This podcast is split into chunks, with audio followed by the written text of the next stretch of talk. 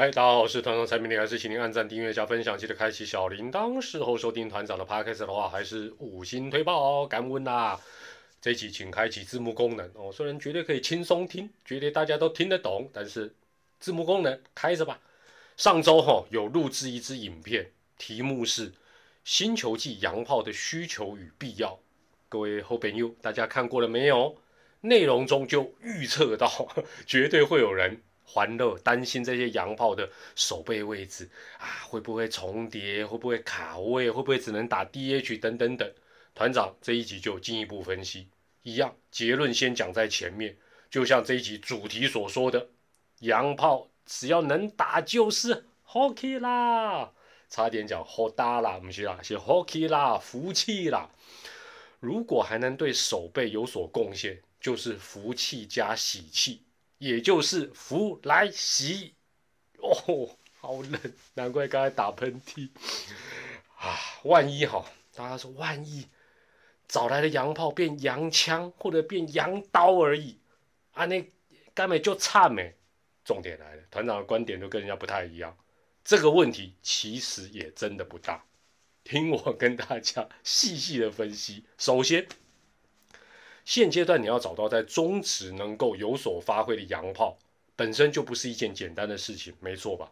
既然不是容易的事情，你还想要面面俱到，还要手背对位啊，最好能够找到手背可内可外，会开轰，还会短打，还脚程飞快，然后薪水又不计较，还有台湾价值。春训时再给你一个 surprise，说其实我跟大谷一样是二刀流。尼玛帮帮忙，这干么可怜？这是漫画情节好吗？洋炮的关键很简单，三个字，就是要能打，要能打三个字。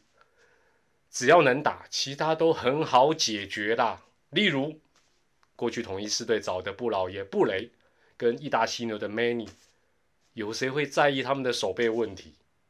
中指的洋炮。会被酸会被嘴的，八成都是什么？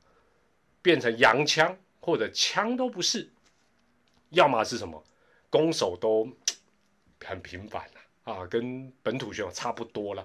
所以只要能打，尤其是能开轰的，这洋炮的投资基本上就是成功的。而且这个放诸四海皆准，不只是中职、日职、韩职都一样。第二。有人说，洋炮哈只能打 DH 是一种浪费。会写出这种论点的专家呢，肯定没有真的去跑一下数据或看团长的影片。上周的影片就分享过了，去年中职五队的 DH 打击表现，有高达三队是完全不及格。复习一下，喵喵去年 DH 的打击率两成四五，阿龙更惨，两成二一。爪爪更是惨惨惨，只有两成零一，所以这三队的洋炮如果只能守一垒，甚至于只能打 DH，都不是大问题，都不是大问题。只要他的火力能发挥，对这三队的打击是不是都是加分？因此爪队的弗莱西能蹲补或什么守一垒，有什么不好？没什么问题呀。讲一下乐天呐，乐天从 DH 去年 DH 的打击表现来看。至少他还缴出了两成八的打击率，暂时按兵不动，没有找洋炮，合不合理？合理呀。换一个角度，打击比较猛的乐天，也才有挑三拣四的条件。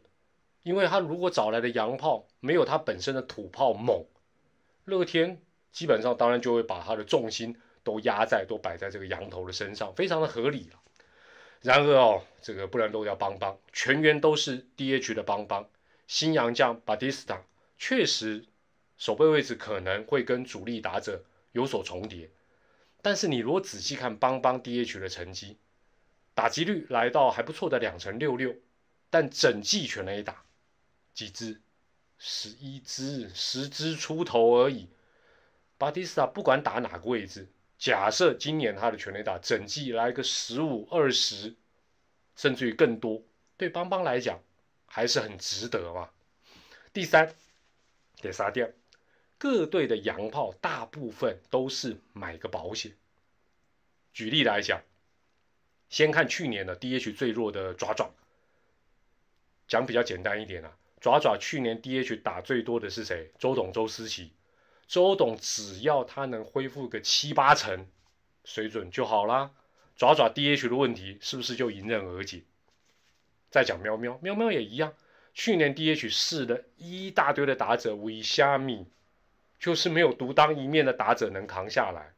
今年如果比如说林俊汉，或者是刚网罗的胡金龙等人，能够跳出来坦 DH 这个位置，对洋炮的依赖自然就会下降。或许会有人讲说：“哦，万一这几队的本土打者还是软手嘞？”哎，这问题问得好。那团长反问：这些洋炮谁又能保证物超所值，或者是符合身价？所以，与其说这些洋炮是来雪中送炭，不如说球团期待的是什么？是锦上添花。也就是说，如果多几个人能打，就算位置哎卡到了，也是一种甜蜜的负担。这就是买保险的概念。第四，讲到买保险，各队洋将的部署也都是有买保险啊，这是算另外一种概念的保险。也就是说，意思很简单，大家都是多准备一些洋将，对不对？你会发现大家都是多准备洋将，没有人准备刚刚好的名额。除了疫情这种管制的限制之外，最主要是什么？不管洋炮或洋头，也不管是老将或新面孔，新球季顾名思义就是全新的开始。各队洋将的 A 计划，哎，如果不灵，马上就要改 B 计划啊。因此，就算找来的洋炮不如预期，哎，你好歹有洋头可以顶上去，至少不会太吃亏嘛。总不会人家用几个人，你用你少用一个人。所以到目前为止，爪喵帮的洋将。至少都是三头一打，乐天的部署是羊头三加一四个人，龙队的洋将是三头两打，而且各队都不排除哎再多找个一两位备用，这也就是一开始所提到的，真的洋炮不灵光，甚至于很雷，问题也没有那么严重。最后附带提一下。如果人有人这个洋炮的话题哦，举例的这个例子是它高炸比较复古古早以前，像什么三商虎的三剑客啦，鹰侠哥雅康雷啦，呃，或者是攻守俱佳的德武路易士葛雷诺，哎，当然不能忘记我们阿龙的大帝士坎沙诺，其他著名的洋将中职洋将，请自行回味加脑补，这些洋炮啊，的确是让人印象深刻。但大家不能忘记一点，过去哦，中职的人力精简加供体时间，甚至于有些时候很长一段时间连二军都没有，完全就是什么一个萝卜一个坑，每根萝卜都要都要又大又甜，最好又便宜。洋炮的表现跟功能性哦，就显得异常的重要。但时至今日哦，各队的人手都是过去的好几倍。虽然洋将依旧是战绩好坏的一个关键，但如果还是跟以前一样啊，只要洋将好，成绩就会好的模式，那就表示球团本土的深度跟实力不足嘛。大家都知道，杨将总是来来又去去，就算能在短时间或某一个球季帮你一把，但长远来看，你还是要靠什么？马西亚靠嘎吉郎啦。也就是本土球员不是吗？不过哈，今年球季洋炮绝对是很大的一个看点。